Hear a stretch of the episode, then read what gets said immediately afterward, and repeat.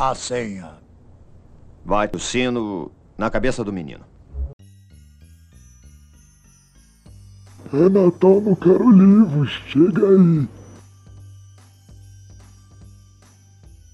O Natal do Carolivros não é um como qualquer outro. Aqui você compartilha o calor do amor, mas também das frustrações.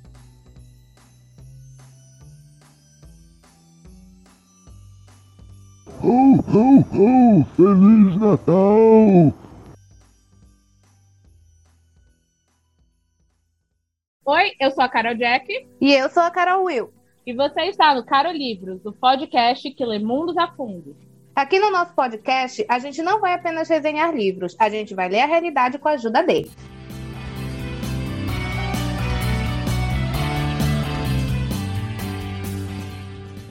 Olá, gente! Sejam muito bem-vindos a mais um episódio do Caro Livros, da nossa temporada de Natal. Está incrível. E aí, como é que foi o Natal de vocês? Vocês curtiram? Todo mundo alegre, todo mundo feliz? Ou você é daquele que gosta de ficar sozinho, só de boa em casa? De qualquer maneira, o Natal é ser, era para ser, pelo menos, uma época festiva, uma época de amor, de paixão, de todo mundo se perdoa e caminhamos todos juntos na direção do arco-íris no céu. Mas a gente sabe que ultimamente, né, ainda mais nos últimos anos que estamos vivendo, essas épocas festivas nem sempre são tão fáceis. E como esse podcast aqui é um podcast muito diferenciado, como sempre, né, a gente vai trazer para vocês uma obra natalina nada convencional pra gente discutir. Afinal de contas, o que que sempre acontece numa boa reunião familiar de Natal, né? Treta! É a... Treta! É, não é a confraternização, é tiro, porrada e bomba, e é isso que a gente vai ver hoje aqui. A gente trouxe uma obra maravilhosa dela, a Agatha Christie. Tá passada? A gente iniciou a história desse podcast com ela e vamos fechar esse ano muito bem com uma história maravilhosa dela, que é o Natal do. Vou chamar ele como eu acho que eu gosto de chamar, porque eu não sei como é que pronuncia o nome, porque eu não falo francês. O Natal do Poirot! Uhul! E aí, como é a Agatha Christie, né, gente? Se você não conhece quem é a Agatha Christie, ela é autora do primeiro livro que nós analisamos nesse podcast. Então corre lá pro nosso primeiro episódio, que chama E Não Sobrou Nenhum, livro que a gente analisou dela. Tem lá parte 1, parte 2. Confere lá nosso primeiro episódio se você quiser mais detalhes aí sobre a vida dela, porque a gente explica muito bem quem foi ela, quais foram as obras. Apesar de que eu duvido que você nunca tenha pelo menos, pelo menos visto um filme baseado no livro da, da Agatha Christie, porque ela é muito famosa, né? Ela é a rainha do mistério, afinal de contas. Rainha então... perfeita. Rainha perfeita. É... Então vamos começar a falar do livro. Gente, é Jingle Bell do sangue, tá? Então não, não esperem uma história assim alegre de Natal, milagre natalino. milagre natalino aqui é que só morreu uma pessoa. Esse é o um milagre, no caso, né? Que morreu todo mundo. Não sobrou nenhum, nesse caso sobrou até bastante. Então, vamos falar um pouquinho, né? Primeiro sobre a obra, Will. Do que, que se trata o Natal do Poirot? Pois é, o Natal do Poirot é um livro que ele foi publicado pela primeira vez, né, em 19 de dezembro de 1938. E o plot da história é basicamente simples, tá, galera? Não tem assim uma grande reviravolta, uma grande situação. É uma família que não se dá bem, rica. Então a gente sabe que tem a questão financeira, os interesses financeiros, todo mundo de olho na bendita herança de um patriarca rico e mau caráter e que despreza os próprios filhos, porque eu acho que não tem outra maneira de escrever, né, Jack? É, ele despreza os filhos dele, né? Tem não, tem não. Pois é, é ele teve vários filhos, mas um velho, um velho rico safado, é isso. Exato. E ele é safado mesmo, viu, gente? Todo mundo sabia que ele passava o rodo geral. A esposa dele, quando estava viva, sofria muito com as traições, mentiras, enfim. E ele tem um caráter duvidoso. Ele, aquele rico rico, aquele bem estereótipo do rico mau caráter, né? Aquela pessoa que enganou os outros para conseguir dinheiro, que, que destruiu outros, puxou o tapete de outros. Então, o, o caráter do Simeon, ele realmente é muito duvidoso. Simeon é o patriarca dessa família. Um belo dia, para brincar com os sentimentos dos filhos, porque ele gostava de, de causar uma encrenquinha entre os próprios filhos, ele resolve reunir a família no Natal né? Todos os filhos, porque ele tinha um filho que morava com ele. Esse filho morava com a esposa na mesma casa que ele. Alfred, né? O Alfred morava com a esposa dele na casa com o pai, cuidava dele, porque ele já, já era assim, tinha dificuldade para andar, necessitava de um empregado que cuidasse de É, tudo para ele. Velho, bem decrépito, era isso. É, era um ele- velho bem decrépito, muito seu ruim.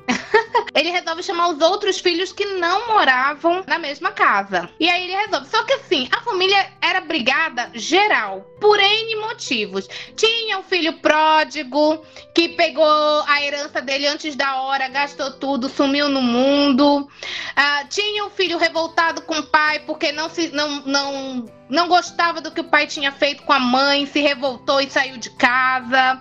E tinha um filho que gostava da política, né? Que gostava de usar o nome do pai para aparecer no, na, na política e do status que tinha, mas assim, amar, amar, amar o pai não, é bem essa palavra, né? Então ele, ele resolve chamar todo mundo para se reunir nesse filha, Natal. E tinha uma única filha que fugiu de casa. Ah, é verdade. É porque a filha que fugiu de casa, ela já tá morta quando a história começa, né? Ela já faleceu.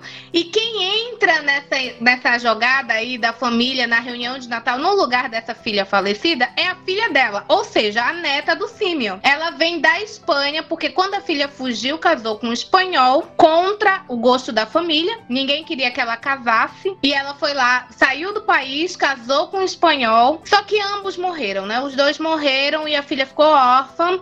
E ela foi convocada pelo avô para participar desse momento. Ele queria realmente toda a família reunida com aquela clássica desculpa, dizendo: ah, é Natal, eu estou velho, eu quero ver a minha família reunida novamente, papapá, ppp.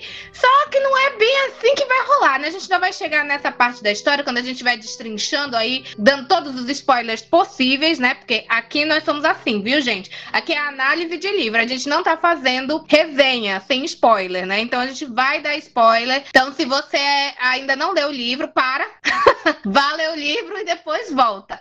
Porque aqui a gente vai destrinchar a história toda. E quem já leu, para ou se identificar com aquilo que a gente fala, ou discutir com a gente, quem sabe, né? Vai lá no nosso Instagram debater com a gente que a gente vai gostar. Então, assim, a gente, essa é a receita para dar ruim. Porque toda família tem problemas, tem gente brigada, tem gente que não se suporta. E a gente se obriga, no final do ano, a passar por isso, né? A gente fala assim, ai, não, Natal, vamos pregar o amor, a paz, a fraternidade. Aquele meme, união. Então, no Natal, união. Dia 1 de janeiro, briga. E às vezes a briga acontece durante o Natal. Era isso que eu ia falar. Porque na nossa família, especificamente, na família do lado da nossa mãe, basta o- os primeiros gorozinhos. Porque quando todo mundo chega sóbrio, tá tudo de boa. É um abraço, é meu irmão, minha irmã, é isso e aquilo, não sei o que. Começa a beber, já começa a falar de umas coisas nada a ver, tipo namorada do passado, que um tomou do outro, diz que dinheiro que se emprestou e nunca mais se viu, gente que quer aparecer. Gente, olha, assim, é cansativo, entendeu? Participar dessas reuniões de família.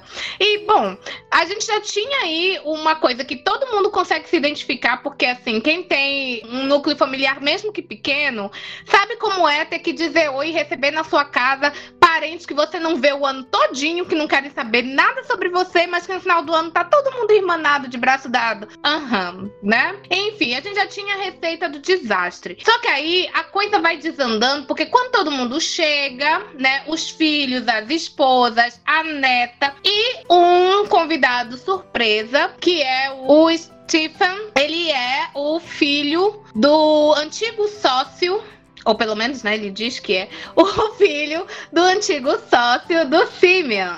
E aí ele aparece de surpresa lá. Inclusive, ele conheceu a Pilar, que é a neta, no trem a caminho de lá. Então, eles se conheceram ali, rolou um flerte, rolou um lance, mas nada, né, muito assim, romântico, nada disso. E aí ele aparece lá de surpresa, porque ele diz que como o, o pai dele tinha sido sócio do Simeon, né?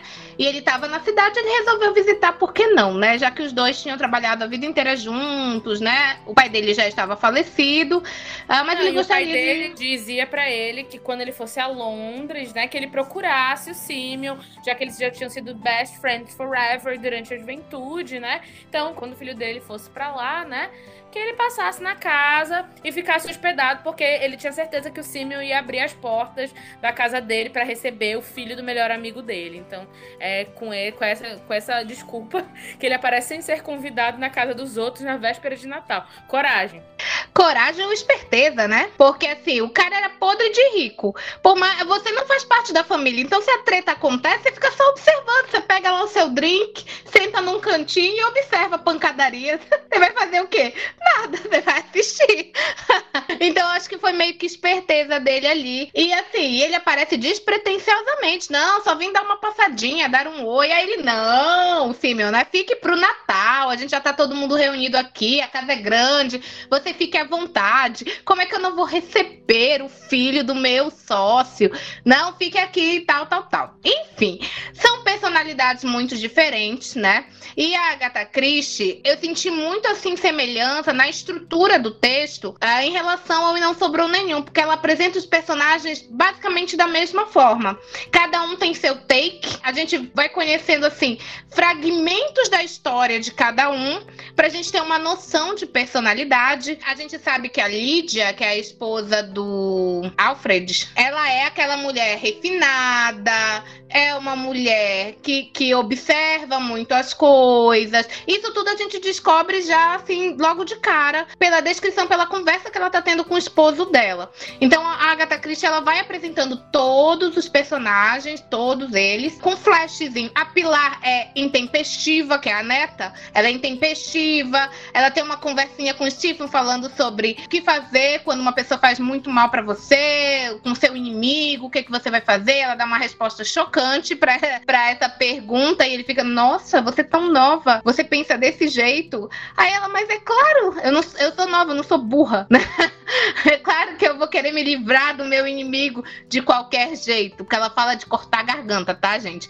É isso que ela fala sobre o inimigo dela. Então a gente já vai percebendo fragmentos de personalidade que vão culminar no plot da história. Porque o que é que acontece, né? Misteriosamente, numa situação muito peculiar depois do Simeon já ter brigado com os filhos, humilhado um na frente do outro, dito que a herança vai ser redividida, porque assim, todos eles já estavam pensando, ah, vou ter minha fatia no bolo quando esse velho morrer, né? Então, eu já tô aqui me preparando para quando isso acontecer, porque a divisão já tá feita. Só que aí, o filho pródigo que tinha sido supostamente deserdado, volta e é aceito pelo pai. E os outros irmãos ficam putaços da vida, principalmente o Alfred, porque o cara fez tudo que podia, gastou envergonhou o nome da família porque o Harry se metia em briga, se metia em confusão. E, enfim, né? Era aquele típico bad boy que apronta todas com o dinheiro do pai. E agora o pai tava recebendo de volta. E aí o, o avô ainda diz o seguinte: o Simeon, né? Diz o seguinte: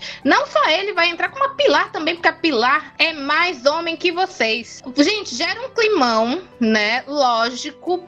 Primeiro pela humilhação, porque os filhos se sentem humilhados. E segundo, por causa dessa chateação por causa da herança, porque eles já estão imaginando que a fatia que ele já imaginava assim, os valores que eles iriam receber vai ser menor do que o esperado. E eles não. Ninguém quer isso, né? Ninguém quer receber menos, todo mundo quer receber mais. Menos não dá. Em resumo, todo mundo tem motivo para matar o Simeon, inclusive os empregados. Todo mundo tem as suas razões, porque ele era realmente um velho insuportável e gostava de se divertir, humilhando e irritando os outros. E quando ele era novo, ainda tinha o detalhe da safadeza, né? Porque o, o homem, assim, passou na frente dele, ele já tava querendo. Então, isso também gerava hum, umas situações complicadas aí. Então, esse velho, né, com todas essas características lindas e maravilhosas que acabei de descrever, morre numa situação muito estranha, Na pra dizer o véspera mínimo. de Natal. Natal. Vamos deixar claro, ele morre na véspera de Natal.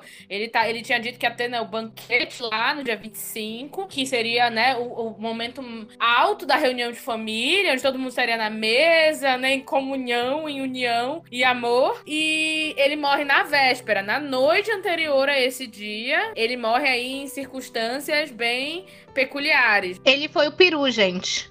Porque ele foi degolado na véspera de Natal. Só faltou servir ele.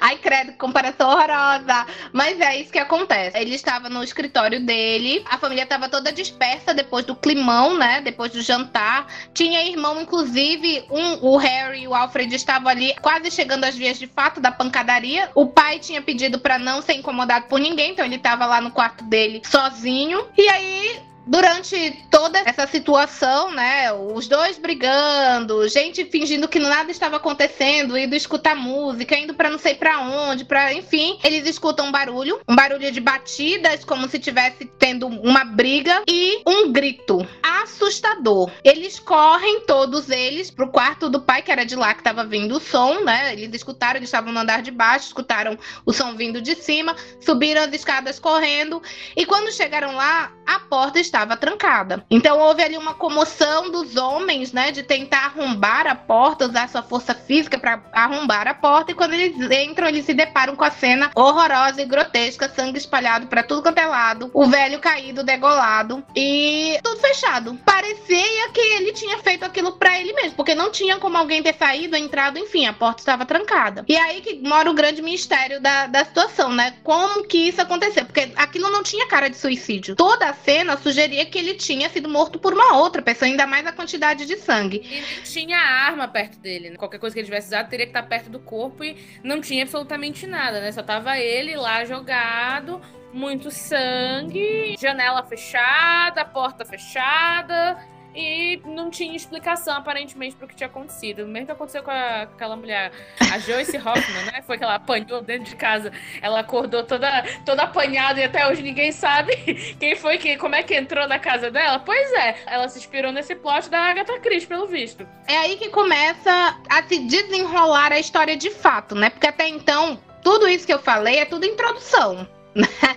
pra gente conhecer as personagens, pra gente entender como a mente deles funcionam, o tipo de relação que eles têm, as motivações que eles têm, porque sim, isso é muito importante quando a gente fala de romance policial. A gente precisa estar de olho nas motivações de cada personagem, na personalidade de cada personagem, para ver quem se encaixa dentro do perfil de assassino e quem não se encaixa. E o Poirot entra nessa, entrou de gaiato no navio, porque na verdade ele não era o policial encarregado de averiguar esse crime. Porém, ele estava ali passando o Natal dele com um amigo que é da polícia, que assim, o, o, o Poirot, ele é um investigador. E o amigo dele pede assim, tipo, poxa, amigo, você tá aqui, né? Você é um detetive brilhante.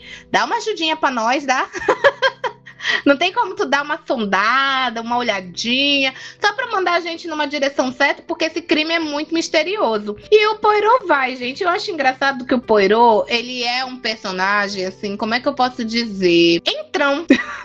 Não tem outra palavra pra descrever ele. Porque ele chega, se mete ali, porque eu teria vergonha de chegar numa casa e já sair perguntando pra, pra todo mundo, ainda mais que eu não sou policial encarregada, né? Então, assim, eu não sou investigadora encarregada do crime, eu vou ficar observando as pessoas, interagindo com as pessoas e olhando tudo e mexendo em tudo. Como assim, né? E ele se acha. Dentre os detetives clássicos da Agatha Christie, eu não sou muito fã do Poirot, não. Eu sei que alguns fãs de Agatha Christie vão estar querendo, assim, a, a minha morte agora. Vão estar desejando o pior para mim. Mas eu não gosto, porque eu já disse em outros episódios que eu tenho problema com um personagem que se acha demais. Você pode ser bom naquilo que você faz, entendeu? Mas você não precisa ficar se achando, esfregando a sua genialidade na cara dos outros. E o Poirot faz muito isso. Nesse livro ele está até contido. Mas como eu tenho experiência com outros livros da Agatha Christie em que ele aparece, que ele, nossa, ele se sente assim, o oh, oh, maravilhoso, a mente acima de todos os réis mortais. Então, assim, eu tenho uma ressalva. Eu gosto mais da Miss Marple. Quem é fãzão da Agatha Christie sabe de quem que eu tô falando. Eu sou muito mais ela, porque ela é a, a mulher que chega lá só nas fofoquinhas, ela desvenda os mistérios, tudinho. Ela não fica lá, nossa, como eu sou maravilhosa, meu cérebro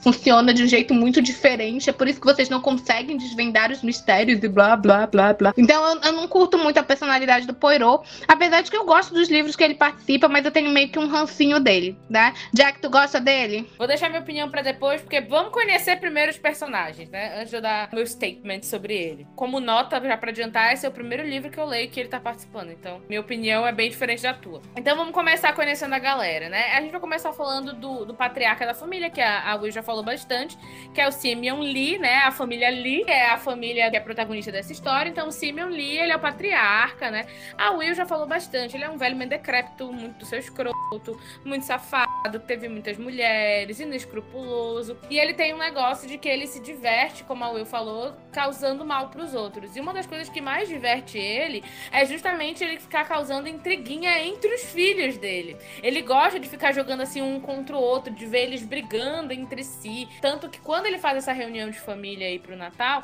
o objetivo dele era realmente se divertir, né? Ele, ele tá achando tudo muito engraçado, de ver os filhos um brigando, se engalfinhando por causa da herança, de ver os, os filhos um brigando para ver quem é o mais preferido dele. É uma característica bem sádica, né? É um sádico. Ele gosta de ver os filhos dele sofrendo e aí a gente vai conhecer os filhos dele, né?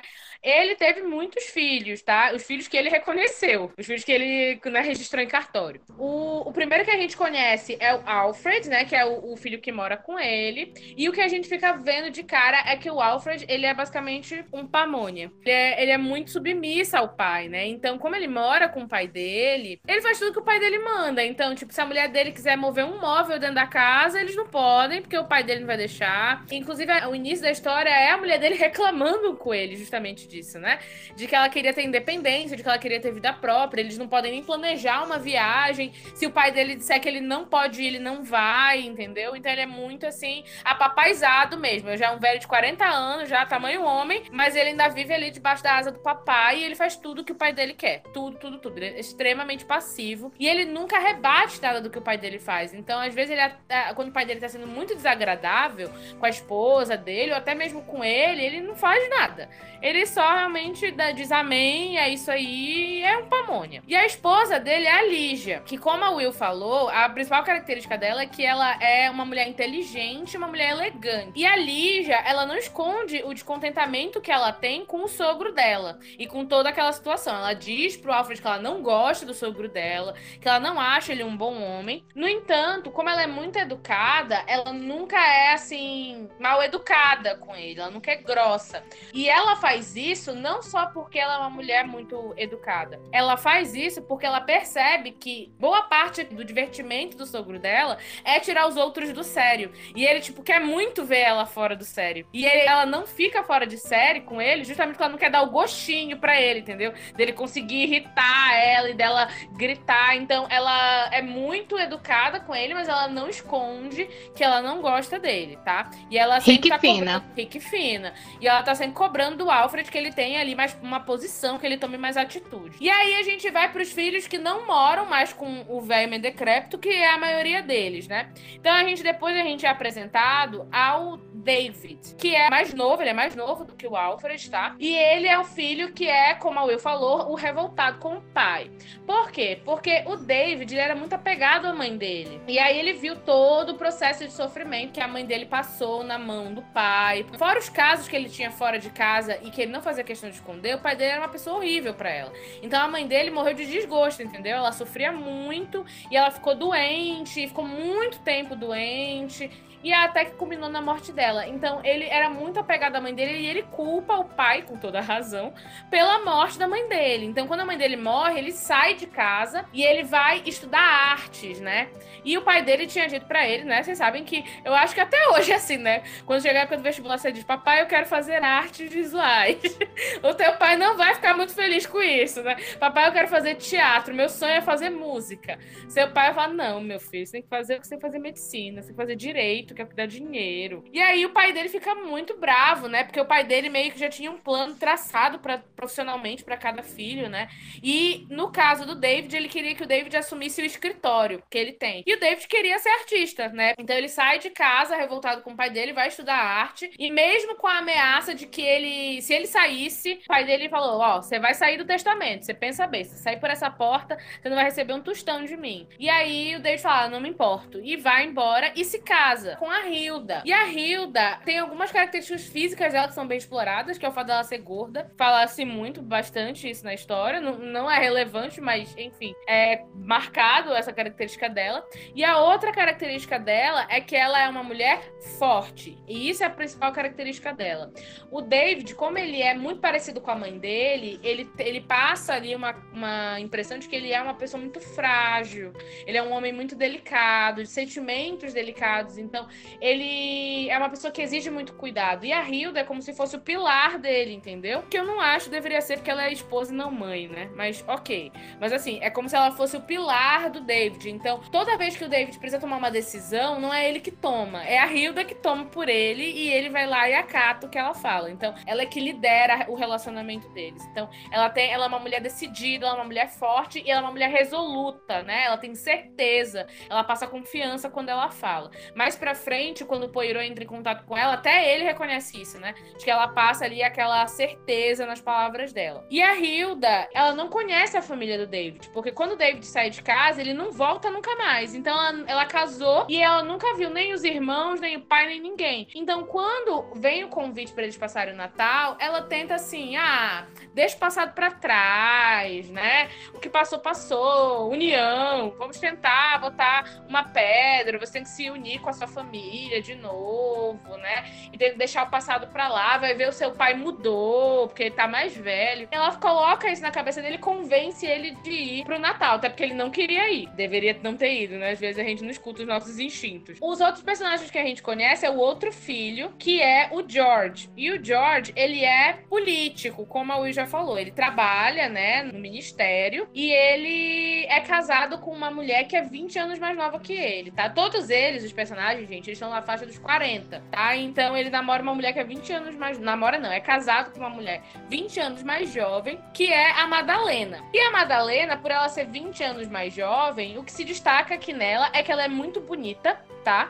Mas que não significa que ela é burra, tá? Ela não é só beleza, não. Como o próprio Poirot vai falar depois, mais adiante, ela sabe fazer muito bem uso da beleza dela para que ela consiga as coisas para ela. Então, ela é uma mulher bonita e fica ali subentendido também que ela é bastante gastadeira de dinheiro. O que, no caso, pro Jorge, isso não é muito bom porque ele é muito suvina ele é o irmão mais suvina de todos. Então, ele tem muita coisa desse negócio de guardar dinheiro e tal, mas ele ironicamente conseguiu uma esposa que gasta muito dinheiro. E aí, esse casal, né, eles vão pro Natal, só que eles vão pro motivo mais banal possível, né? Nem porque o, o George quer rever o pai ou os irmãos, nem nada do tipo. Ele também não é brigado com o pai dele. É porque ele quer economizar em ceia de Natal. E aí ele fala: ah, é uma boa oportunidade de economizar, então eu vou lá comer de graça. Basicamente é isso. Simples assim. Depois a gente conhece o Harry, que também é chamado de Henry ao longo da história. Eu não sabia, mas a Will me explicou que Harry é como se fosse um apelido de Henry lá para os britânicos. Eu não sabia disso. E o Harry, ele é o filho doidão, p louca. Então ele saiu, roubou o pai dele, saiu, fugiu de casa, foi passear, viajar e ainda teve a cara de pau de quando acabava o dinheiro ele ligava pedindo mais. É um canalhão, sabe? Ele é o mais parecido com o pai dele. Isso o próprio Simeon fala, né? De todos os filhos, ele é o mais parecido, é o que se saiu mais parecido com ele, pela falta de escrúpulo e de caráter, né? E aí ele passou ali muitos anos viajando, só pegando dinheiro do pai, e aí ele resolve voltar, porque o pai dele oferece para ele que ele mudasse de vida. E como ele tá meio cansadão já de ficar indo de um lugar pro outro, falar, por que não voltar para casa e morar lá um tempo e tal? E aí ele resolve ir para o Natal, mas não apenas para visitar. A intenção era ele ir já ficar para morar com o pai. Depois a gente tem a história da Jennifer, que a Will já falou, né? Que ela era filha, que se casou, ela fugiu. Ela se casou com um artista espanhol que era amigo do irmão dela, amigo do David. E aí, quando ela fugiu do país, ela se casou e nunca mais voltou para casa e teve uma filha. E aí a filha dela, que agora está órfã, porque o pai, é, o marido, fica é, dito na história que o, o marido da Jennifer morre muito antes dela, e a Jennifer teria morrido um ano antes do Natal que tá acontecendo na história. Então a menina tava órfã e sem dinheiro, então o avô chama ela também para morar. Então ela vai pro Natal, mas também com a intenção de morar. Todo mundo ia morar junto lá naquela casa. Ela, o tio dela, o Harry e o Alfred e a Lígia que já moravam lá, tá? E aí, é confia claro que... que... isso ia dar muito é... certo. Confia, confia. Claro que essa notícia não foi bem recebida pelo, pelos residentes da casa, né? Nem o Alfred nem a Lígia gostaram nada disso, saber que eles iam, iam ser enfiados duas pessoas, um que tinha roubado o pai, a outra que eles nem sabiam quem era, ia começar a morar lá, enfim. E aí, qual que é a característica da Pilar, né? A Pilar, ela é exótica, pelo menos é assim que ela é descrita, tanto na aparência dela, porque ela tem o cabelo escuro, a pele clara, os olhos escuros, ela relembra aquela coisa meio cigana,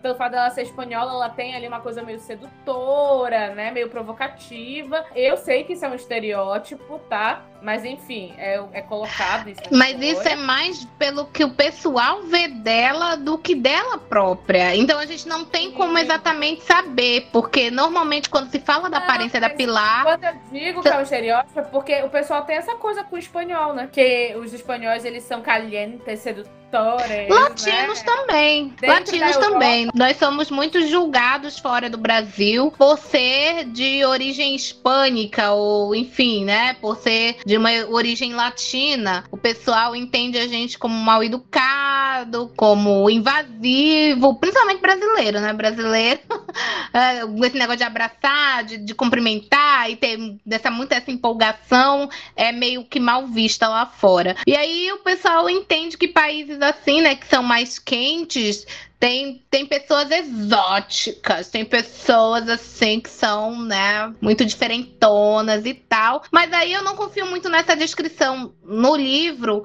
porque são sempre outras pessoas, não, é ela falando dela mesma ou um narrador na nuvem falando pra gente. É sempre o que os outros pensam muito da, da Pilar. Então olham para ela com essa maneira. Então é como se o olho tivesse treinado para ver o estereótipo.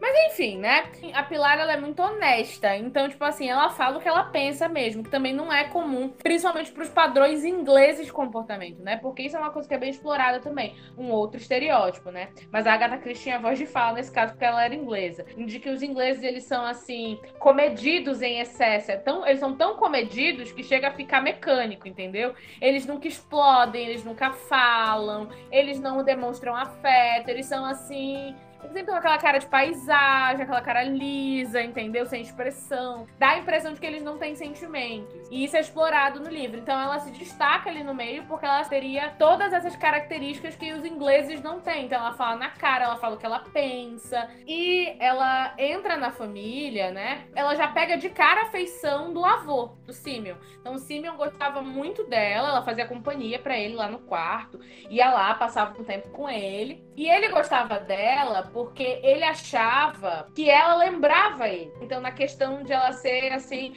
nas palavras dele, uma diabazinha, sabe? Ela ser astuta, ela estar ali, ela tá com ele, mas você pensa que eu não sei que você tá aqui comigo só porque você quer meu dinheiro. Ele tinha aquela relação com ela, mas ao mesmo tempo aquilo ali divertia ele. E ele achava é, essa ousadia dela muito legal, porque lembrava ele na juventude. Então ele gostava, porque ele achava que de todo mundo ali, ela era quem realmente tinha se saído igual a ele. Então ele, ele tava ali meio que orgulhoso. Tu falou dessa questão do estereótipo dos ingleses, né? Me lembrou um vídeo que eu usei em sala de aula com, com umas alunas minhas, que é um vídeo de comédia feito pela BBC, se eu não me engano. E é um vídeo de comédia para fazer gracinha e tal. E aí era como se fosse uma notícia de jornal, né? Como se estivessem televisionando mesmo uma coisa que realmente tinha acontecido. E o que, que foi que aconteceu? Um estrangeiro foi preso por dizer bom dia para as pessoas na rua. As pessoas estavam em choque, daí é, chamaram testemunhas que que viram o que aconteceu e, e, eles dando opinião deles, não porque ele passou por mim, me olhou direto nos olhos e me disse bom dia. Eu fiquei, ah, como assim? Como isso é possível? E aí ele tinha sido preso, né? eles relatam. Fica muito engraçado o, o, teatrinho deles falando sobre isso. E aí, quando o estrangeiro aparece para se defender, ele não era nem latino, tá, gente? Ele era de outro país lá da Europa, acho que era irlandês, não sei. E aí ele, assim, ele pedia desculpas formais, né? Pra, porque para ele não ir preso, ele tinha que dar uma declaração. O que ele tinha feito de errado, ele fala, então, é, eu não sabia que era um crime tão sério você dar bom dia para as pessoas. Eu achei que era só uma questão de educação, mas eu estava enganado. Então, até hoje, o pessoal, né, que é de lá, brinca com essa história da, da frieza, de você não ter contato com outras pessoas e dos estrangeiros serem vistos como diferentes, inclusive sendo computados crimes de você falar bom dia para as pessoas na rua. e aí eu lembrei de, de, de que em São Paulo é a mesma coisa. São Paulo está aprendendo com os britânicos nesse sentido, porque ninguém se cumprimenta, você não sabe quem é seu vizinho. Até hoje, assim, eu não sou uma pessoa de estar muito em contato com o vizinho, conversando com as pessoas na rua. Eu estranho quando alguém fala comigo, entendeu? Então, eu acho que são dessas raízes aí que veio de São Paulo e eu me identifiquei no vídeo. dando muita risada. Mas até hoje, até hoje os britânicos têm esse estigma, né, de serem pessoas frias e tal, sem ter relação. Assista um vídeo da BBC. É, Vou ver se eu posto lá no, no Instagram. Inclusive, a personagem da Pilar, ela fica bastante irritada, né, com o jeito dos britânicos, porque ela fala assim: ah, eles só ficam se olhando, por que, que eles não se abraçam logo de uma vez, já que eles estão se cumprimentando? Então, por que, que as pessoas não. É, fica todo mundo um do lado do outro, mas ninguém, ninguém se olha? Ela estranha o jeito dos britânicos, né? Mas, como eu falei, ela entra. A Pilar ela é uma bomba relógio ali dentro, porque ela cria um ponto de tensão. Porque tá todo mundo pensando: essa garota vai roubar todo o dinheiro, o velho vai dar todo o dinheiro para ela, e ela chegou ontem, como é que vai ficar a minha situação? Então ela cria ali um clima não muito agradável entre os tios dela, tá? O outro personagem que a gente conhece, que é na verdade um, do, um dos primeiros, é o primeiro, na verdade, que a gente conhece, é o Stephen Farr. E o Stephen, ele conhece a Pilar lá no, no trem, ele acha ela muito bonita, ele se aproxima dela para conversar, eles ficam conversando ali um pouquinho, ele tem uma mais ou menos uma visão de como é a personalidade dela, porque ela fala abertamente de que ela já viu sangue, que ela veio da Espanha. A Espanha estava em guerra na época que ela estava estava rolando essa história. Então, ela relata que ela veio de carro da Espanha para Inglaterra e que ela viu uma bomba caiu em cima do carro, que o motorista morreu, a cabeça dele voou e foi sangue para tudo quanto é lado. E ela fala disso tudo com a maior naturalidade. No momento nenhum ela parece chocada ou assustada. Então, isso chama a atenção do Stephen, né? De como ela era muito diferente das mulheres britânicas, que são aquelas mulheres, é, nas palavras dele, né? É, ele diz que todo mundo ali é muito homogêneo, todo mundo parece igual, né? todo com a mesma cara, com a mesma expressão. Então, para os olhos dele, a Pilar se destacava ali no meio. E ela não tinha que estar ali no meio dos britânicos, ela tinha que estar num outro lugar, um lugar mais exótico que fosse combinado com a aparência exuberante dela. Eles se viam um no outro porque quando eles se olham, eles sabem que eles não são britânicos. Um olha para a cara do outro e olha assim: "Ah, me identifiquei com você porque você também não é daqui". Então a gente tem isso em comum, né? A gente está nesse país em que as pessoas são frias, tudo é muito estranho, tudo é muito cinza, né? Não tem colorido, não tem nada, mas você é diferente, então gostei de você. é basicamente isso. E é isso que eu ia falar, porque o Stephen, ele é da África do Sul, então ele é britânico da África do Sul. Se vocês não entenderam o que eu tô falando, é porque a África do Sul foi durante muito tempo colônia inglesa, tá? Mas hoje em dia ela já, é já é independente, mas ela foi. Então, é, ele falava inglês, né? O Stephen falava inglês, era, era o primeiro idioma dele, mas ele foi criado na África do Sul, que era um ambiente totalmente diferente da Inglaterra, né? Eh, segundo ele, tinha muito sol, muita savana, o clima era mais quente, as pessoas não eram frias e distantes como na Inglaterra. A aparência dele é uma coisa que também chama muita atenção. Assim como a da Pilar, ele tinha assim a pele bronzeada, né? Ele era alto, ombros largos, forte, os olhos azuis. Então, a aparência dele também é considerada diferente, exótica perto dos britânicos por causa do bronze misturado a, a, ao cabelo loiro que ele tinha, tá? Depois a gente é apresentado aos personagens que têm um pouco menos de expressividade na história, mas que também são importantes relativamente, que são os criados da mansão dos Lee, tá? Então a gente tem dois criados principais, e aí um deles é o mordomo, que é o Edward Tressilian, ele tá na família há mais de 40 anos trabalhando. Então, ele praticamente criou todos os filhos, viu todo mundo crescer, todo mundo sair e trabalha lá até hoje, entendeu? Então, ele é um empregado de muita confiança da família e ele serve ali o velho mendecrépito, é, cuidando da casa, providenciando as refeições e tal. Ele é o mordomo da casa, tá? E tem o criado pessoal do Simeon, que é o Sidney Horbury. E o Horbury, ele não é criado há muito tempo na casa. Ele, ele trabalha lá mais ou menos um ano, mas o Simeon gosta bastante dele, é bastante satisfeito com o trabalho dele. E o Horbury ele tem uma característica que eu acho peculiar ali, que as pessoas dizem que ele é como um gato. Porque ele tá sempre ali se esgueirando, né? Pela casa. Ninguém vê ele entrando, ninguém vê ele saindo, ninguém escuta os passos dele. Quando tu vê, ele já tá do teu lado, entendeu? Então, o pessoal diz assim que ele é muito furtivo dentro da casa. Ele anda assim de uma maneira, vai comendo ali pelas beiradinhas e ninguém tá enxergando o que ele tá fazendo. Mas, né, aparentemente um bom, um bom empregado, não tem muito o que falar dele. As pessoas só acham esquisito esse jeitão dele de ele sempre consegue aparecer num local sem ninguém ver de onde ele veio. É isso, basicamente. E aí a gente vai pro nosso núcleo policial, que aparece depois que acontece o assassinato do Verme Decrépito. E aí, quem são o nosso núcleo policial? Tem o Johnson, que ele é o amigo do Poirot, ele é policial, né? Ele é chefe da polícia e é ele que é chamado até o local para resolver, averiguar o mistério.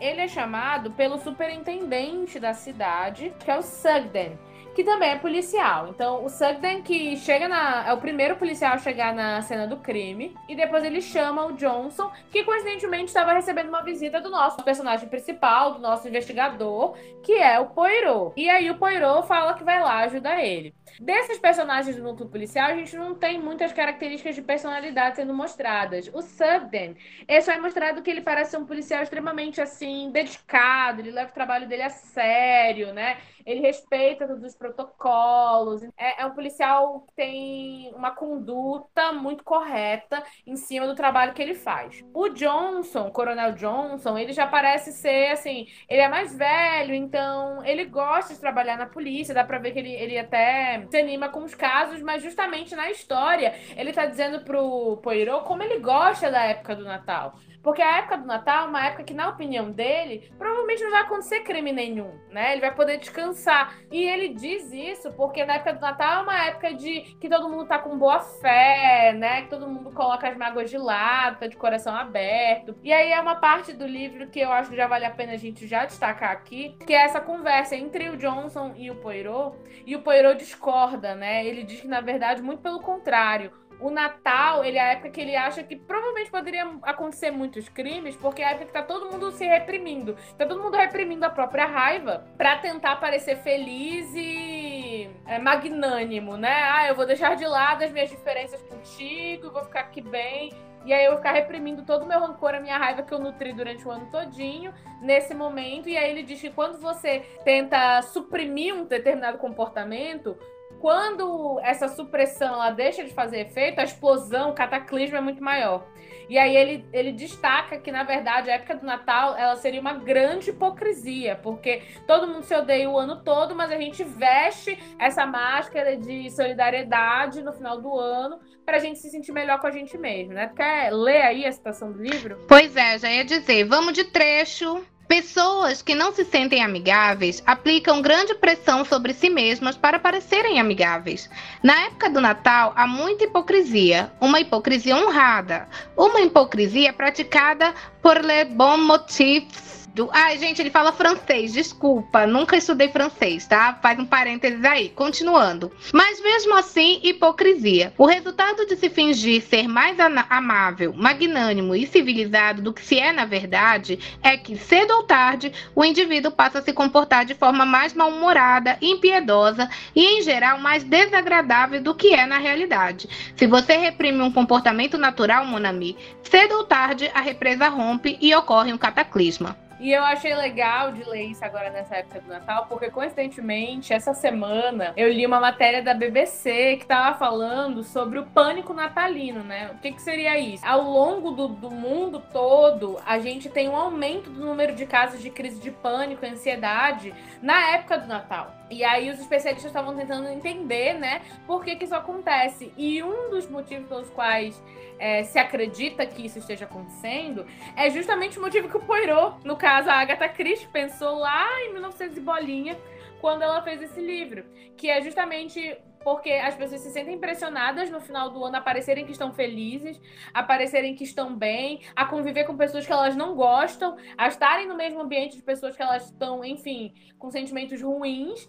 E toda essa coisa de você tentar parecer que tá bem, que tá feliz, que já superou algum problema, ela causa uma carga mental muito grande. Então você tem aí como resultado as pessoas adoecendo nessa época do ano, né? Ficando ansiosas, tendo crises de pânico, ficando com depressão. Então é um fenômeno de fato. Tanto que também eu vejo bastante na internet. Eu vejo assim, na minha bolha, pelo menos, os relatos das pessoas que estão dizendo assim esse ano eu não vou fazer reunião de família. Esse ano eu não vou fazer ceia. Eu não vou ficar até altas horas fazendo comida. Ou então, esse ano eu vou ficar sozinho no Natal, de pijama vendo TV. Eu tô vendo muito relato de pessoas dizendo isso, porque acaba que o que era para ser uma época festiva vira uma época de pressão. Porque você se sente pressionado não só a estar tá bem, mas a estar tá bem, providenciar comida, receber as pessoas na sua casa, comprar presente, um presente que agrade todo mundo e, e cuidar da sua aparência e ter que se arrumar. Tudo, ou, ou, seja, todo esse evento acaba dando um trabalhão. Então, em vez de você descansar na época que deveria ser festiva, você trabalha em dobro. Você trabalha tanto quanto na, nas épocas mais ativas do ano. Então, tudo isso cansa as pessoas, né? Gera um, uma estafa mental e física. Então eu tenho visto, na verdade, muita gente optando por não comemorar o Natal da maneira convencional, de fazer uma ceia, receber a família, pelo cansaço que isso gera, né? E também porque a gente sabe, como a gente tá falando aqui, que todo Natal, querendo ou não, tem uma treta, gente. Família reunida, vai ter briga. Não adianta você dizer, ai, minha família nunca briga. Mentira, tá? Toda família vai ter ali um desentendimento. Pelo visto, não é só aqui no Brasil. Isso é tendência na Inglaterra em 1918. Pelo visto, também já estava acontecendo isso desde já. E a Agatha Christie tocar nesse, nesse tema é legal para ver que não é uma discussão de hoje, não é um mimimi da, gera, da nova geração, como tem gente que fala. Isso é real, olha ela aqui ela falando. Pelo eu, dá para você sentir que tem uma pitada ali de, de um certo rancor da Agatha Christie em relação a isso, né? Será que ela também não gostava da reunião de família de Natal? Provavelmente não. E olha, eu tô junto com ela nesse quesito, porque às vezes o, o fato de você não estar bem já é motivo para encrenca. Tipo assim, você não tem uma briga na família, vamos imaginar, né? As coisas assim estão bem resolvidas. Mas se você, naquele momento específico, tá passando por muita dificuldade, não tá se sentindo bem, você fica com o rosto mais fechado, aí pronto. Já é motivo para alguém notar que você tá com o rosto fechado, vai dizer, ai, por que, que tu tá aqui de óculos fechado? Tá sempre com essa cara fechada? Ai, porque não sei o que, não sei o que, não sei o que. Aí, olha, é, é, é, aí que gera as, as picuinhas de Natal, né? Então, família é uma coisa complicada. Mas assim, gente, pro mundo atual, eu acho que as pessoas não, não devem se obrigar a passar por isso, não. Se você não tá se sentindo bem, se você quer ficar sozinho, se você quer passar com seus amigos, se você, sabe, se você não quer interagir com ninguém, você tem todo o direito. E eu acho engraçado é que quando a gente diz não para determinada situação, o pessoal quer explicação. Gente, vamos parar com isso também? Se a pessoa disser não para você, aceito não. Não fique inquirindo por quê, porque você fica querendo uma justificativa, você quer saber o porquê que a pessoa não quer, aí já fica imaginando mil coisas, que a pessoa não gosta de você, que não sei o quê. Não, gente, às vezes a gente só tá, sabe, precisando de um tempo, a gente tá precisando respirar, entendeu? O, os tempos têm sido muito loucos. De 2018 para cá, é só, é só ladeira abaixo, entendeu? Então tem que rolar uma empatia aí de todo mundo, porque a situação tá punk, tá difícil. Antes disso, também essa coisa de você pressionar, ai, porque tem que tem, ai, porque se você não for no Natal na minha casa, terceira guerra mundial. Ai, por que, teu filho não quis vir? Ai, por que, você não vem? CIA. Ai, vamos parar com essa pressão. Não é pra ser uma época festiva, não é pra todo mundo estar tá feliz. Então por que, que tá todo mundo ficando feliz? Tentando estar feliz. É, é complicado isso, né? Então, parar com essa pressão. Eu acho que já, já passou da hora. Eu acho que essa coisa da gente se pressionar, reunir a família e fazer uma ceia, vem muito dessa estética de que a gente quer imitar o comercial de margarina, a gente quer imitar o comercial da Coca-Cola, entendeu? Só que um comercial, uma propaganda, esse imaginário coletivo que a gente tem de família reunida no Natal, ele é um imaginário, como está sendo dito, né? Na propaganda da Coca-Cola, você não tem, não existe tempo para aquela família fictícia conviver o suficiente para eles se desentenderem ou criarem, enfim, mal-estares, ou, enfim, não estarem bem naquele momento. Então, a gente tende a querer muito reproduzir essas, sei lá, esses romances. É uma espécie de romance, né, que a gente vê na televisão do Natal, da magia do Natal, o milagre de Natal e como o Natal ele tem uma, um clima diferente que é, é mais propenso às pessoas ficarem bem. E, na verdade, o Natal é só mais um dia, né? É só mais um dia como qualquer outro, se a gente for pensar de forma prática, né? Não tem diferença em relação aos outros 364 dias do ano. E a gente aqui, na nossa cabeça, a gente cria essa diferença. Mas, assim, em termos práticos, não tem diferença nenhuma. Então, você pode não estar bem naquele dia, você pode não estar feliz naquele dia, como você não estaria em qualquer outro dia do ano. E tudo bem também, né? A gente tem que parar com, com essa coisa de a gente querer imitar o que a gente vê na televisão e as propagandas, porque aquilo ali não é real. Família nenhuma vai ser daquele jeito. Eu, eu duvido, cara. Eu duvido que tenha uma família que ela vai passar o Natal e não tenha nenhuma forma de desentendimento ali dentro. E não, não pode ser é, o parente tóxico também, né? Porque tem aquele parente que fica te cobrando inúmeras coisas e aí, só de você pensar que você tem que responder perguntas invasivas sobre coisas sobre as quais você não quer falar, isso também já desmotiva. Eu conheço gente como Simeon. Eu não queria conhecer, mas conheço pessoas como Simeon, que parece que gosta de plantar picuinha entre as pessoas para elas começarem a brigar. Então, assim, é, parece que é divertido, né? Ai, vamos, vamos ter entretenimento. Assistindo o quê? Briga? Não, gente. Vai ver um filme, vai ouvir uma música. Não fica provocando isso daí, entendeu? Então, assim, não seja você o parente tóxico. Se a pessoa eh, não tá querendo responder ou não quer falar sobre determinados assuntos, deixa.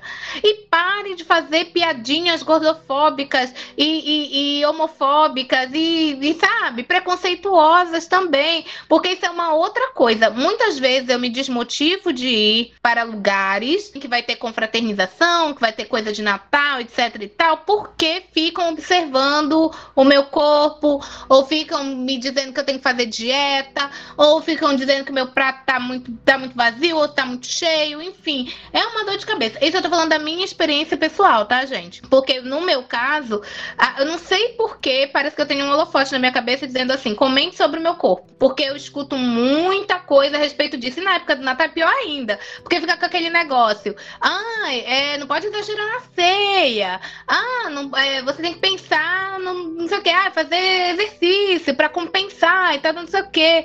Tem muita frase gordofóbica nessa época do ano e isso me incomoda muito. Inclusive, quando se falava da esposa do David no, no, no livro, eu fiquei puta na verdade, foram duas situações que eu fiquei putada nesse livro. Foi nessa hora de ficar falando e batendo na tecla que a, Hilda é, é, gorda, e a outra foi da própria Hilda, né? É, comentar sobre que mulheres é, provoquem reações nos homens por se comportar de uma determinada maneira, né? Se você demonstra ser submissa ou, é, entre aspas, fraca, você não rebate, se você não luta contra aquilo, você está provocando o próprio infortúnio.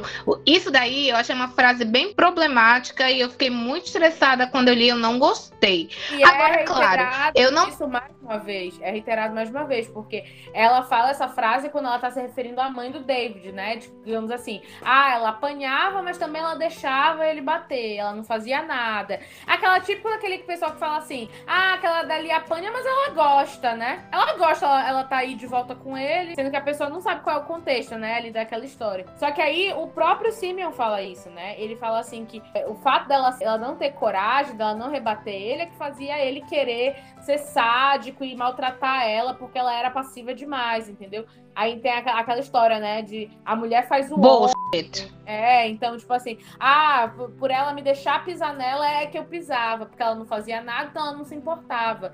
E aí ele fala que o fato dela, dela ter aquela devoção grande a ele despertava os piores sentimentos nele, né? Então, nada pior do que você ter alguém submisso, de você ter alguém devoto, porque isso vai dar, digamos assim, carta branca para que os outros façam o que quiser com aquela pessoa. Só que não é culpa da pessoa, né, é, que tá sendo pisoteada. É os outros que não deveriam ver a devoção ou até a passividade da, das pessoas como uma oportunidade de pisarem. A gente não deveria ter que viver assim. Então, errado tá a pessoa que tá pisando nos sentimentos do outro. Exato, exato. Eu só não fico muito, muito, muito brava com a Agatha Christie, porque é, eu entendo que esse era um pensamento da época dela, né? E a, a obra literária, ela vai refletir o seu pensamento. Você não vai... É, você vai falar sobre aquilo que você conhece. Eu já bati nessa tecla algumas vezes aqui no podcast falando sobre isso. Então, a literatura, ela acaba refletindo conceitos e preconceitos das épocas em que elas foram escritas. Então se pensava muito sobre essa coisa de colocar na vítima a culpa pelo sofrimento dela, sendo que na verdade o culpado é o agressor. Só que essa consciência a gente está começando a ter agora, porque ainda assim, mesmo com toda a informação, mesmo com todos os estudos e trabalho de saúde mental e etc, etc, ainda assim se coloca a culpa na vítima, né? Mariana Ferrer que o diga. Foi preciso até Tá até um projeto de lei com o nome dela, enfim. Mas, assim, de que adianta a lei se, se o comportamento social ainda é esse? Se coloca a culpa na vítima, né? Então, eu fiquei puta por, por ver que uma coisa num livro tão antigo, que o livro é de 1938, ainda se perpetua até hoje. A Agatha Christie refletiu a época dela e isso era para ter ficado na época dela, não era para ter vindo para agora. Mas infelizmente a gente ainda vê. Então assim, a minha raiva é tripla. em cima desse negócio. Enfim, viu, gente? Dá para dar uma passar uma raivinha aí, mas era como as mulheres eram tratadas e vistas. Ao mesmo tempo, ironicamente, tem essa, essa coisa, né? que é machista dentro do livro, mas ao mesmo tempo é, ela mostra um, uma outra vertente que eu acho interessante, mas ao mesmo tempo é interessante e problemática. Ela mostra todos os homens dessa história como grandes incompetentes. Os homens não são nada aí nessa história sem as suas esposas a Hilda como o pilar, o esteio do David, né? A menina lá, a Madalena, que é a fonte de jovialidade do George, então ele só vai, ele só tem a, a pretensão de gastar qualquer dinheiro por causa dela, né? Ela consegue, digamos assim, quebrar a, a mão de vaquice dele, né? A Lígia como sendo a, a propulsora do, do Alfred, né? Então ela, ela é que dá as motivações e os conselhos para que ele possa agir da melhor forma, porque ele é extremamente submisso e passivo. Então, ao mesmo tempo, ela mostra homens que são completos incompetentes sem as suas esposas. Por que, que eu digo que isso é problemático, né? Ela mostra as mulheres como sendo, digamos assim, o cérebro dos relacionamentos, mas é problemático porque fica parecendo que a mulher tem essa obrigação e não é verdade, porque no relacionamento não é a mulher que tem que levar o homem para lugar nenhum, nem vice-versa. Os dois têm que caminhar juntos em pé de igualdade. É, ela, ela é esposa, ela não vai ser mãe do cara. Né? Não tem como você assumir toda uma responsabilidade de anos que a família do cara não conseguiu cumprir para você cumprir no lugar deles todos e servir de orientadora, de salvadora da pátria. A mulher ela não tem que ser a salvadora do homem, ela tem que ser a esposa, a namorada, enfim, a companheira e os dois têm que ser dois adultos funcionais independentes para que eles possam se complementar. Então, eu acho que ao mesmo tempo ela mirou nessa coisa de mostrar que no fundo os homens não são nada sem as mulheres. Aquela história de que atrás de um grande homem tem que ter uma grande mulher, né? Só que o problema é que ela mostra a mulher estando atrás do grande homem, não do lado. Ah, mas ao mesmo tempo é importante a gente tocar nesse assunto porque eu acho que para época isso era para frentex, né? Você dá esse tipo de de característica para os personagens femininas, porque nenhuma das mulheres elas são pobres e indefesas aí nessa história. Pelo contrário, elas são as mais inteligentes, muito mais do que os homens. Os homens não bando de bandos pombalés aí. Quando acontece o assassinato, eles estão mais perdidos que seguem tiroteio, entendeu? E quem realmente, de fato, é, faz ali todas as decisões das informações são as mulheres. Então a Hilda, ela sabe o que ela pode dizer, o que ela não pode dizer pro Poirot e pra, pra polícia, né? Tanto que ela estava perto do quarto quando acontece o assassinato, mas ela não menciona. Depois é que ela menciona, o marido dela, o David jamais jamais teria pensado nisso. Na verdade, o David diz tudo que ele sabia pra polícia, entendeu? Mas ela, ela sabe articular para que ela não seja incriminada. E aí, o Alfred, quando vai dar o depoimento dele pra polícia, se a Lígia não tivesse lá do lado dele o tempo todo apertando o ombro dele, ai, querido, eles vão te fazer perguntas agora. Ai, querido, isso, isso, aquilo. É como se ela fosse, né, babá dele. Ela tá ensinando para ele o que, que ele tem que fazer ali na hora de dar o depoimento pra polícia. Então, eu achei curioso, né? É uma mistura de, de conceitos da época. Talvez tenha um pouco da, do que era a época da Agatha Christie, mas eu acho que também tem muito da opinião dela entendeu? E eu acho que a opinião dela era essa.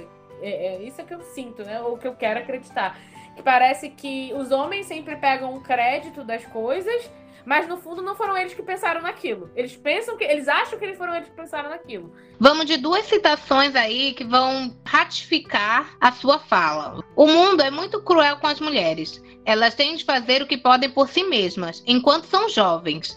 Quando forem velhas e feias, ninguém as ajudará. Aí, com todas as palavras, a crueldade do mundo com as mulheres, e sim, elas precisam se valer do seu aspecto físico, porque quando ele for embora, elas não vão poder contar com a ajuda dele para nada, né? E, e, o mundo vai ver elas de outras formas. Sim, porque então, o aspecto físico é muitas vezes algo que a mulher é reduzida, porque muitas vezes a mulher ela pode ser brilhante em termos intelectuais, mas isso é o, é o mesmo que nada, é o mesmo que nada para a sociedade. Querendo ou não, o que mais se valoriza valoriza primeiro é a aparência dessa mulher. Se ela é uma mulher bonita, se ela é uma mulher jovem, se ela é magra, se ela é apresentável. E isso me, me fez me lembrar agora de uma frase que eu vi recentemente daquela atriz principal do Sex in the City. A Sarah Jessica Parker. Porque voltou agora, né? O Sex in the City, né? Uma nova temporada. E aí as pessoas, tudo que se comentou, não era sobre a série, sobre o roteiro. O que estava se comentando é como as pessoas estavam abismadas de que ela estava muito velha. E aí ela falou uma frase assim que eu achei muito legal. Ela falou assim: mas as pessoas querem que eu faça o quê? Que eu pare de envelhecer? como é que eu vou fazer isso? Elas querem que. Ela, ela até falou assim: vocês querem o quê? Que eu me mate pra eu não, não, não seguir envelhecendo? Eu não vou fazer isso. Então é como se a mulher ela não tem o direito de ficar velha, ela não tem direito de muita coisa. Mas eu acho engraçado que um dos direitos que eles querem tirar da gente é o direito de envelhecer. Sendo que envelhecer é um processo natural, um processo que, enfim, vai acontecer com todos. Ou não, se você morrer cedo, que esperemos que não. Mas assim, a tendência é que aconteça com todo mundo e não tem pra onde correr. Você vai envelhecer uma hora ou outra e a sua aparência vai mudar e o seu corpo vai mudar e, e é isso. Mas é engraçado como a aparência física, ela mede o valor da mulher. Independentemente se ela tenha outros atributos, não vai fazer diferença. É, o importante é que ela seja bonita. E a beleza invalida a inteligência. Porque parece que as duas coisas não podem ser aliadas. Se uma mulher é padrão, automaticamente se pensa que ela é burra. Ou se uma mulher é fora do padrão, né? O considerado feio. Pensam que ela vai ser inteligente, sendo que uma coisa não tem nada a ver com a outra. É, é uma correlação assim que é meio eu descabida. o personagem da Hilda, porque fala que ela é gorda e forte. Porque eu sei que, obviamente, a Agatha Christie não estava pensando nisso. Porque esse estereótipo, não acredito que não existia. Mas a, na atualidade, vocês podem perceber, qualquer filme que filme, alguma coisa assim que coloque uma menina gorda, a, a, garota gorda é sempre uma garota fofinha, é uma garota dócil. E aí o bonzão da escola Meiga. percebe a, a, é, a, a doçura dela e se apaixona. Só que assim, nem todo mundo é assim, entendeu?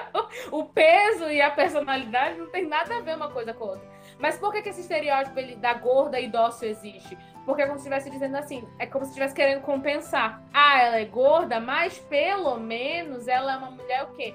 Dócil, feminina, agradável. Ela tenta compensar a falta de aparência com uma personalidade agradável. Então eu achei legal porque a Hilda, ela não é padrão fisicamente, ela é gorda e ela não tem uma personalidade também considerada padrão, porque ela é uma mulher, é descrito que ela tem assim aquele pulso firme, né? Na hora dela falar.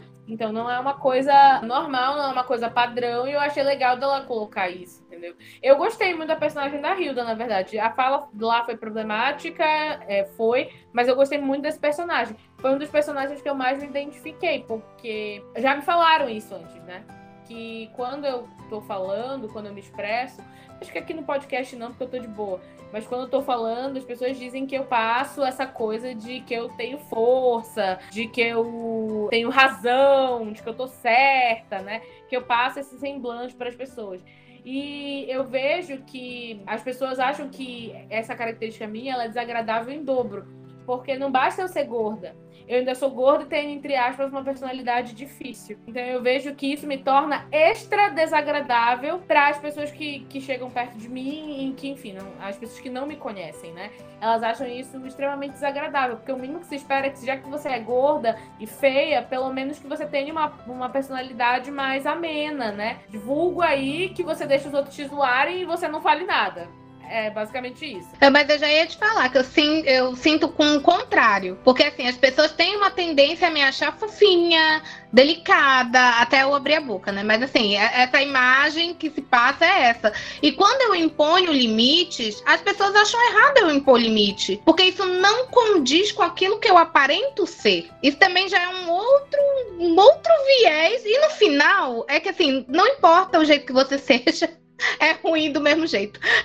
Não diferença, né? Basicamente, porque você sofre do mesmo jeito, você vai sofrer do mesmo jeito. Então, as pessoas esperam que eu seja aquela que vai ser submissa, que vai ficar lá, que não vai dizer, que vai aceitar. Quando eu me imponho, a pessoa fica, não, mas como assim? Ai, você não deve ser assim, você tem que ser, sabe? Você é tão pequenininha, você é tão. Aí eu olho assim, sim. E aí, uma coisa que me dava muita raiva é quando. Eu... Porque assim, a minha voz é fina. E quando eu me estresso, ela fica aguda, né? Tipo, lá, nota, lá em cima. E aí as pessoas ficam fazendo graça quando eu tô zangada. E aí eu fico puta. Porque, tipo assim, mano, eu tô querendo impor limite aqui. Eu tô querendo dizer uma coisa que eu não estou gostando. Mas isso é invalidado. Porque eu sou pequena, porque eu sou fofinha, porque minha voz é fininha. E eu olho assim, eu, tá foda, viu? Hoje em dia que as pessoas já não estão tirando tanta graça comigo. Hoje em dia, mas no passado eu sofri muito por isso. E a outra citação que também eu achei muito impactante do livro é a seguinte: as pessoas mais caladas e submissas são muitas vezes capazes da violência mais repentina e inesperada quando perdem o controle. Elas os perdem por inteiro. E isso daí eu acho que é verdade. Porque eu tava até conversando isso hoje com uma colega de trabalho. Eu, por exemplo, eu sou aquela pessoa que quando eu tenho que explodir, eu explodo mesmo. Mas a minha explosão, ela é assim, ela, ela é grande, mas ela é curta e ela não dura muito. Eu me acalmo, logo passa dependendo da pessoa. Se eu, tiver, se eu gostar muito da pessoa, eu até esqueço. De verdade. Eu, às vezes eu até esqueço pelo que, que foi que eu briguei. Se eu, se eu gostar muito de ti. Se eu não gostar de ti, eu vou te mandar tomar no não vou mais te olhar.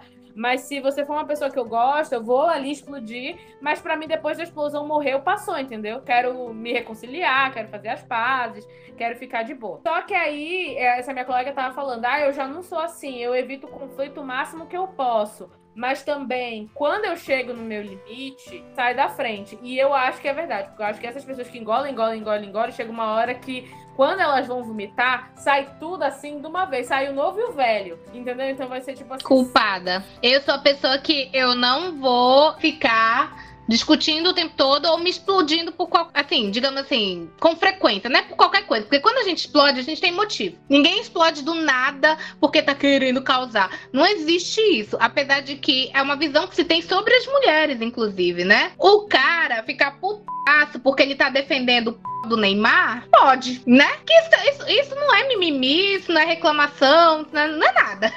tá de boa. Agora, a gente exigir respeito, aí, aí é demais, né? Aí é demais, já passamos tá dos limites. Ah, tá na TPM. Ah, tomando Exatamente. Mas eu sou esse tipo de pessoa que, assim, eu não vou falar sempre que eu me ficar insatisfeita com alguma coisa. Eu vou, eu sou tipo aquele copo que vai enchendo. Só que aí, quando eu tô com o copo cheio, o que acontece? A mínima coisa que a pessoa faça para mim vai virar uma tempestade. E aí, às vezes, a pessoa não entende. Ela fala assim: Poxa, mas isso não é motivo para você brigar comigo. Isso acabou de acontecer uma besteira. É uma besteira, mas soma com isso, isso e aquilo, não sei o quê. E eu tenho aquela memória que eu vou falar cada coisa que aconteceu, que a pessoa disse. Às vezes, assim, durante a briga, as pessoas ficam chocadas de eu lembrar exatamente a frase que a pessoa disse. Mas eu lembro, viu, gente? Eu lembro, eu guardo na minha então, caixinha de memória que tá sempre cheia.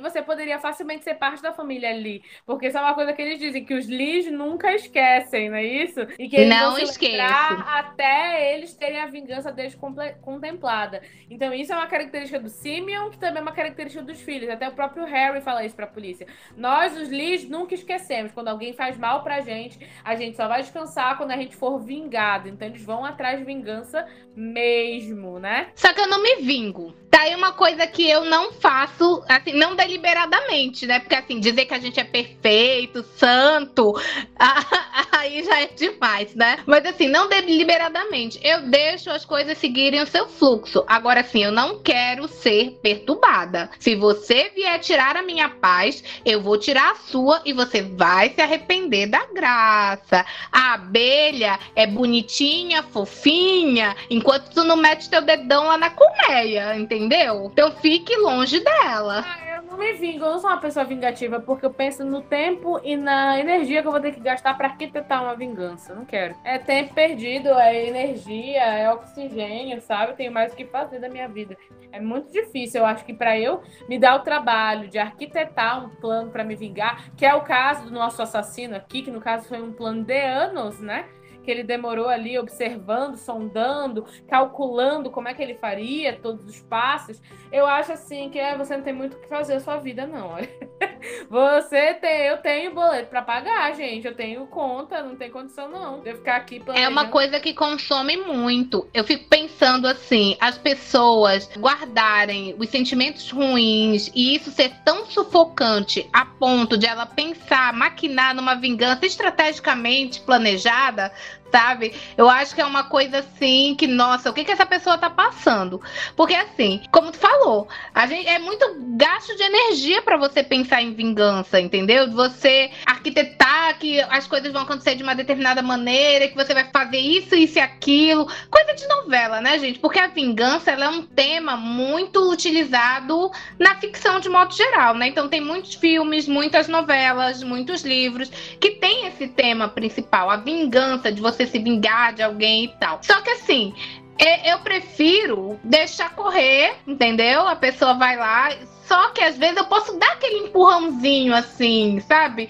Uma coisinha que escapa ali numa hora e aí a pessoa é desmascarada, entende? É isso, esse tipo de coisa, mas eu não faço isso, plane... eu não planejei isso. Eu aproveito a oportunidade quando ela surge. Se ela não surgir, siga você o seu caminho, eu vou seguir o meu, só não venha me encher o saco. E por falar em vingança, né? Essa vingança daqui do livro, ela foi uma vingança extremamente motivada por questões pessoais, né?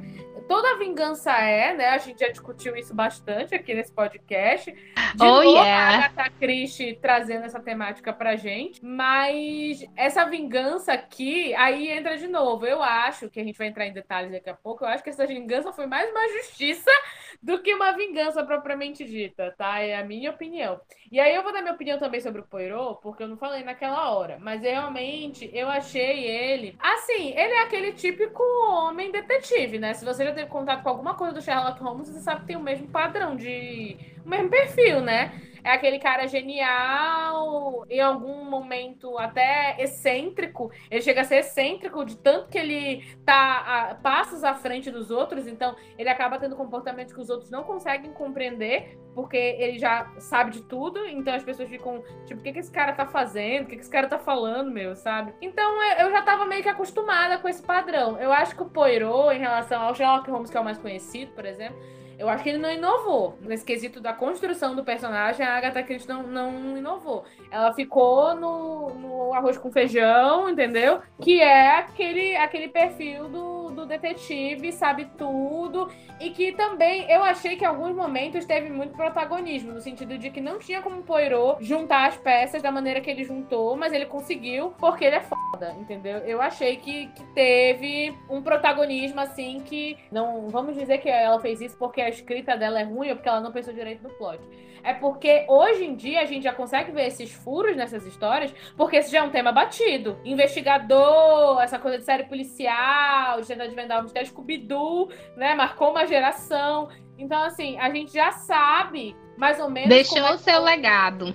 deixou o seu legado. Então, assim, a gente já sabe mais ou menos qual é o modus operandi da, desse tipo de conteúdo, né? Que envolve romance policial. Então a gente já meio que vai com a cabeça programada, entendeu? De como é que vai fazer. Eu acredito que pra época que você não tinha tanta coisa nesse tema feito, deve ter sido inovador. As pessoas devem ter achado muito legal, entendeu? Mas assim, perto do que você já viu de outros investigadores aí da literatura, realmente não houve ali uma inovação. Sim, ele se acha, como o Sherlock Holmes se acha, como todo detetive se acha. É basicamente isso. A genialidade e a excentricidade deles é sempre o, o, grande foco da personalidade deles. Mas é como eu falei, teve algumas coisinhas ali no meio que eu achei que não tinha como o Poirot saber. Parece que é adivinhação. Esse cara ele joga búzios. Só pode, porque tinha coisa assim que não tinha, sabe, como, como ele saber. Não tinha. Ele acabou mesmo porque ele era protagonista e ele tinha que desvendar o mistério. Eu, eu, eu senti isso em alguns momentos. Mas eu achei assim que, por exemplo, o que eu gosto na Agatha é que no, o mais legal não é você ver exatamente como se desvenda o mistério nas histórias dela. O mais legal é você querer saber quem é o assassino. Porque ela é muito boa em esconder, assim, o rastro da pessoa, entendeu? Você realmente não consegue saber quem é. Você acusa todo mundo. No final, todo mundo te parece suspeito. Porque ela consegue escrever de uma maneira que todo mundo tá agindo de maneira suspeita, entendeu? Aí você fica, não, é esse aqui. Não, peraí. Não, eu acho que é esse aqui. Não. No final, todo mundo te parece suspeito. Então, eu acho que essa que é a, a grande ônus e bônus da Agatha nos romances dela. É que ela é muito boa em fazer você ficar confuso de quem é o assassino realmente ela esconde muito bem isso na história dela. Agora, da questão de como o mistério é desvendado, tem umas coisas que ficam até meio engraçadas, assim, tipo, esse assassino, a maneira que ele fez para assassinar, né? Já vamos começar a dar os spoilers aqui, então, né? As pessoas escutaram duas coisas, todo mundo que tava na casa. Elas escutaram barulho de objeto quebrando, mesa, porcelana, como se estivesse rolando ali uma briga, e em seguida elas ouviram um grito horroroso, assim, um grito que parecia uma fera sendo degolada, né?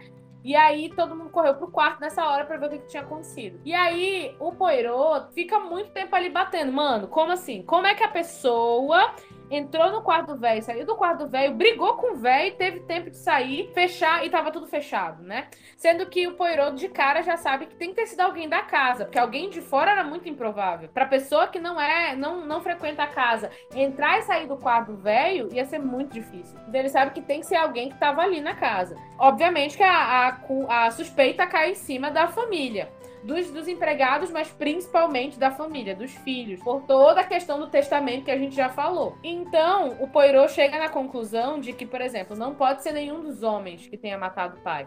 Porque o velho estava lá todo acabado na cadeira de roda, não tem necessidade dos filhos que são saudáveis e fortes brigarem com o velho, né? Já que os objetos estavam caindo, parece que teve uma luta, uma, uma luta corpo a corpo ali, né?